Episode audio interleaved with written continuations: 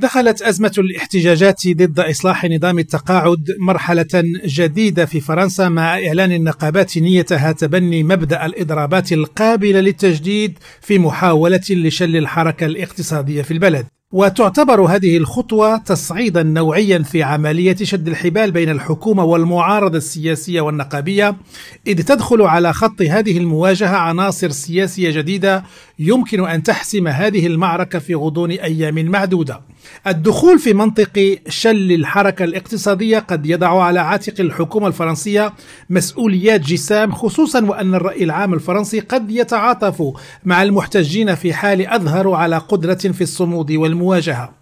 وقد ترغم الحكومة على التراجع عن إصلاحاتها كما فعل ذلك في الماضي رئيسي الوزراء السابقين ألان جوبي ودومينيك دو فيلبا. بالنسبة للرئيس إيمانويل ماكرون هذه النقلة النوعية في الصراع النقابي الاجتماعي مليئة بالمخاطر والرهانات لأن النقابات قد تدخل في عملية شد حبال طويلة الأمد يكون المنتصر فيها الطرف الذي يملك نفسا طويلا. وتفيد التجارب الماضية أن في المعارك النقابية التي تستعمل الشلل الاقتصادي كأسلوب للتعامل غالبا ما تلوي في نهاية المطاف ذراع الحكومة. لكن حكومة إليزابيث بورن تراهن على أن الفرنسيين لن يساندوا بكثافة هذه الاستراتيجية وقد يفسح المجال إلى تبني هذه المشاريع الإصلاحية دون تكلفة اجتماعية كبيرة. مصطفى الطوسارم راديو باريس.